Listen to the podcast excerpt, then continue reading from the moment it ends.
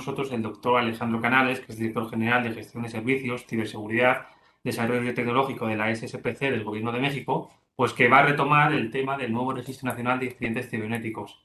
Eh, compañeros, apoyarnos a, presentar las diapositivas. Voy a ser muy breve para explicar justamente este tema que, como comentaba, eh, se acaba de prácticamente formalizar la semana pasada. Hubo, eh, la semana pasada, el lunes pasado, fue eh, la Conferencia Nacional de Secretarios de Seguridad, en donde justamente se presentó el Registro Nacional de Incidentes Cibernéticos y como, como un acuerdo se tomó la adopción. De hecho, también me gustaría comentarles que el día de hoy, aquí en Tabasco, justamente dentro de los trabajos que se van a realizar con los gobernadores, también se va a subir este acuerdo para ya formalizar el uso de este Registro Nacional de Incidentes Cibernéticos que esperemos entre en funciones ya en el primer trimestre del siguiente año. Como antecedentes, me gustaría comentar que ya se han hecho pruebas piloto con las unidades de policía cibernética del, del país para eh, justamente eh, tengan acceso al aplicativo y ya empiecen a utilizarlo.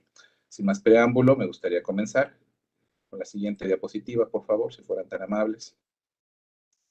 En este sentido, eh, creo que esta parte de alguna forma ya ha sido más que abordada, en el sentido de por qué la necesidad de contar con, en ese sentido, un, registro de, incidentes cibernéticos.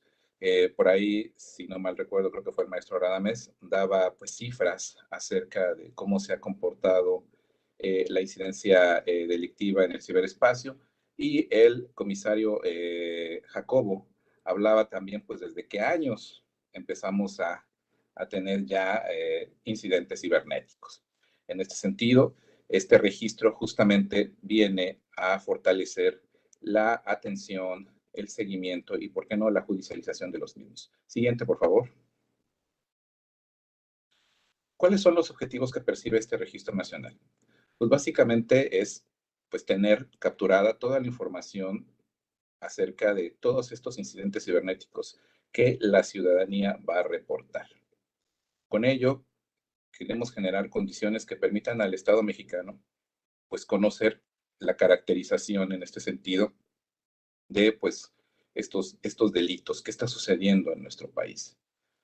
Algo que también buscamos tener es, desde luego, tener cifras oficiales en cuanto a eh, nacionales en cuanto a la delincuencia. Si bien es cierto, eh, Guardia Cibernética ya nos presentó eh, datos, nos parece que pues son solamente una porción de lo que sucede en este país, ya que en ese sentido cada estado, cada unidad de policía cibernética tendría evidentemente la responsabilidad de reportar.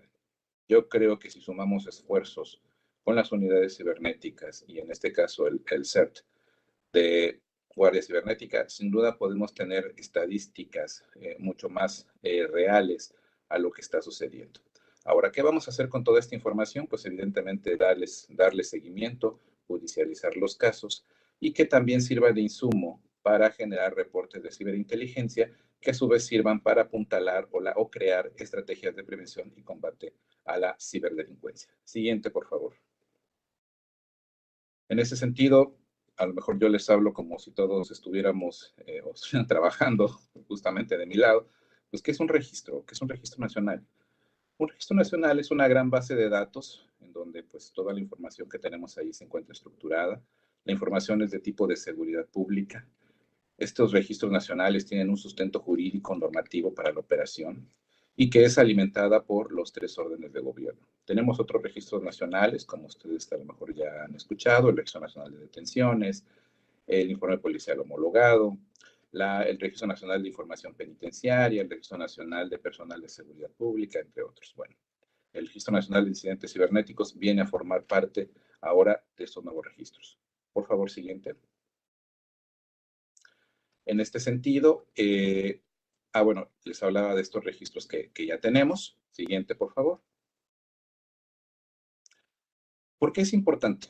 Porque justamente nos va a ayudar a tener una base común en donde vamos a integrar y analizar pues toda la información que se registra, insisto, de estos delitos. Vamos a poder generar inteligencia a partir de justamente tener toda esta caracterización de, de, estos delitos y finalmente contar con estadísticas y reportes, ¿por qué no?, en tiempo real acerca de lo que está sucediendo. Si bien es cierto, el registro lo que busca justamente es tener conocimiento de todo lo que sucede, eh, esta información puede servir de insumo, por ejemplo, a la Guardia Científica para, eh, en ese sentido, también generar mejores estrategias u ofrecer, eh, no sé, áreas de oportunidad o detectar áreas de oportunidad en ciertos sectores que sin duda necesitan de, de ese apoyo. Siguiente, por favor. En ese sentido, bueno, pues creo que también esta parte de alguna forma ya se ha comentado, pues un incidente cibernético, pues básicamente es un, es un evento o una serie de eventos inesperados o no deseados que tienen una, una probabilidad significativa de comprometer la operación del negocio, de la organización o en este caso eh, de la ciudadanía. Por ejemplo, cuando se publican fotos que ridiculizan o afectan la integridad de una persona, de un menor, en donde también podemos encontrar, pues a veces mensajes hirientes, amenazas, eh, incluso eh, personas que se hacen pasar por otras. Entonces, esto es todo lo que nosotros concebimos como un incidente cibernético. Siguiente, por favor. Las implicaciones y consecuencias de este registro son, son muy importantes, ya que eh, sin duda sabemos que los ataques de ransomware significan económicamente hablando, eh, pues son, son de relevancia, sobre todo para las instituciones, ya que sabemos que, bueno, pues justamente pues se pide dinero en teoría para regresar eh, pues esa información que se encuentra secuestrada. Lo que sabemos es que pues realmente casi nunca sucede eso, ¿no? En pocas palabras, que el hecho de pagar un rescate por información no siempre nos asegura que regrese nuestra información. Bueno, así como eso, pues tenemos también robo de identidad, criptojacking, fraude financiero, que es en donde, pues como su nombre lo menciona, pues no tenemos implícitas cuestiones económicas. También tenemos la parte del tiempo y productividad, en donde pues evidentemente se ve afectada eh, al ciudadano, a la empresa, pues las funciones que tienen al interior. Eh, seguramente eh, pues los sistemas en este caso se atrofian o son de alguna manera eh, detenidos para que evidentemente pues no, no se pueda seguir el flujo normal dentro de, de estas instancias. Y finalmente, que no es menos importante, la reputación y confianza, ¿no? En ese sentido, los datos personales, el espionaje, el phishing, las fake news, sin duda, sin duda afectan de manera muy, muy importante, eh, pues la imagen, la confianza, la reputación de una persona, de una instancia. Entonces, me parece que sin duda este registro va a venir a ayudar a que este tipo de eventos no sucedan. Siguiente, por favor. Este registro nacional, como lo mencioné, es una base de datos con sustento jurídico y normativo, en donde eh, va a ser alimentada por los tres órdenes de gobierno y que eh, se compone básicamente de cuatro grandes elementos. El primero de ellos es un catálogo de incidentes cibernéticos, en donde se identifican los principales delitos que, que aquejan a este país. Muchos de estos delitos están alineados, nada más por mencionarlo, al convenio de Budapest, el convenio de Budapest es una buena referencia, no es lo más actual, no es lo mejor, no obstante, nos parece que sin duda es importante como un primer piso. Además de que eh, está alineado también, como lo mencionó el maestro Jacob, bueno, no lo mencionó, pero sí cuando habló del protocolo justamente nacional de, de atención de incidentes cibernéticos, pues está alineado justamente a ese protocolo. Eh, tenemos un módulo de captura, un módulo de consultas y un módulo para la generación de reportes. Siguiente, por favor. Aquí lo más importante que podemos nosotros identificar dentro de, este registro es que se va a tener un catálogo de incidentes cibernéticos unificado. Es decir, que aquí en Tabasco, en la Ciudad de México, en Sonora, en cualquier estado, van a ser los mismos delitos. En ese sentido, no tenemos o no vamos a tener, esperemos, el problema que se tiene, eh, por ejemplo, con el Código Penal. ¿Por qué? Porque hay delitos que son muy propios de la región. Y se entiende, se entiende, solo que en el ciberespacio es diferente. Entonces, eso, son, eso, es algo muy, muy bueno. Y el catálogo se ha dividido en cinco grandes áreas. Acceso ilícito, fraude informático, niños y niñas y adolescentes, integridad de las personas y propiedad intelectual y derechos. Voy a mencionar nada más algunos de los delitos que tenemos integrado por clasificación, eh, darles una idea de lo que contiene este, este Registro Nacional de Incidentes Cibernéticos. Siguiente, por favor. Dentro del acceso ilícito, pues tenemos eh, algunos de ellos, robo de contraseñas, acceso lógico no autorizado, ataques de fuerza bruta, el botnet, denegación de servicio, el defacement, ransomware. Dentro del fraude informático, pues tenemos fraudes justamente hacia la banca electrónica, comercio electrónico, el fraude nigeriano, el phishing, el spam, suplantación de identidad. Siguiente, por favor. Contra niñas, niños y adolescentes, pues tenemos los temas de pedofilia, extorsión de menores, corrupción de menores, pornografía infantil, turismo sexual, eh, etcétera. Aquí me gustaría hacer una pequeña pausa. Hay muchos abogados que nos han comentado que, por ejemplo, este tipo de delitos ya están dentro del Código Penal. Entonces, ¿por qué retipificar o por qué volverlos a colocar? Aquí lo que nosotros eh, pensamos, y lo vemos desde el punto de vista de ciberseguridad, es que el medio comisivo hace una gran diferencia. Los mismos abogados nos comentan, bueno, ¿por qué no le aumentan la pena al delito cuando se usen medios tecnológicos. Efectivamente se puede hacer, pero aquí no es tanto subir la pena. Lo que se trata es que necesitamos tener procedimientos que nos puedan ayudar a identificar las fuentes, esas redes de vínculos. Y eso sin duda conlleva tener un estudio muy diferente a lo que se hace, una investigación completamente diferente a lo que se hace con un delito común y entonces, en ese sentido, sí consideramos que, tiene que haber una, diferencia, además de que el alcance es mayúsculo. Lamentablemente, algunas cifras, incluso de aquí de Guardia Cibernética, así lo respaldan, pues eh, el caso de pornografía infantil en nuestro país se ha incrementado. Y con el tema de la pandemia es lo que nosotros hemos visto. Alguien diría, bueno, es que ahora están transmitiendo o están hay nuevas bandas, hay gente que se dedica a hacer este tipo de ilícitos. La verdad es que creemos que no. Más bien es un tema que estaba ahí y que la delincuencia, al igual que mucha de nuestra de la ciudadanía, pues al ya no poder hacer sus actos ilícitos de manera presencial, pues ahora utiliza las tecnologías. Entonces, nos parece sin duda que tenemos una gran responsabilidad como sociedad y yo creo que este registro sin duda va a ayudar con este y muchos otros problemas que tenemos ahí. Regresando a la presentación, el tema de la clasificación contra la integridad de las personas, tenemos la parte del 16, la extorsión cibernética, el acoso cibernético, la trata de personas, la pornovenganza. Sin duda nos parece un, este un aspecto muy importante, sobre todo cuando hablamos de equidad de género.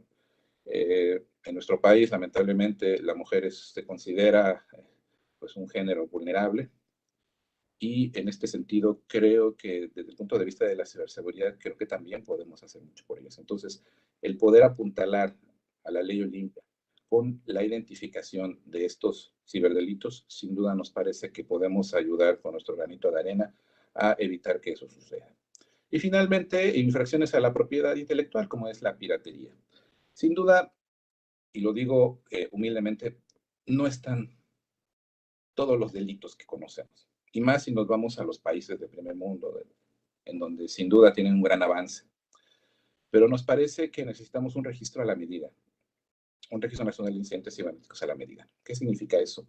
Eh, algo que podamos operar. Es un primer gran esfuerzo.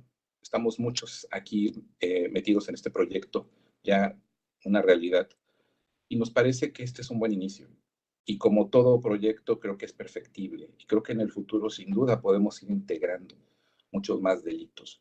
Lo que necesitamos es comenzar, empezar a coordinarnos, empezar a trabajar de manera eh, muy coordinada. Hablo, por ejemplo, de eh, Guardia Cibernética, de nosotros como cabeza de sector aquí en la Secretaría, el Centro Nacional de Inteligencia, sin duda, eh, Sedena, Marina, la iniciativa privada, los ser que existen. Me parece que en ese sentido tenemos que empezar a generar esos vínculos que nos ayuden a trabajar de manera colaborativa y que sin duda podemos eh, hacerlo y que eso se va a materializar sin duda en una mejor atención a, a, la ciudadanía en muchos, muchos aspectos.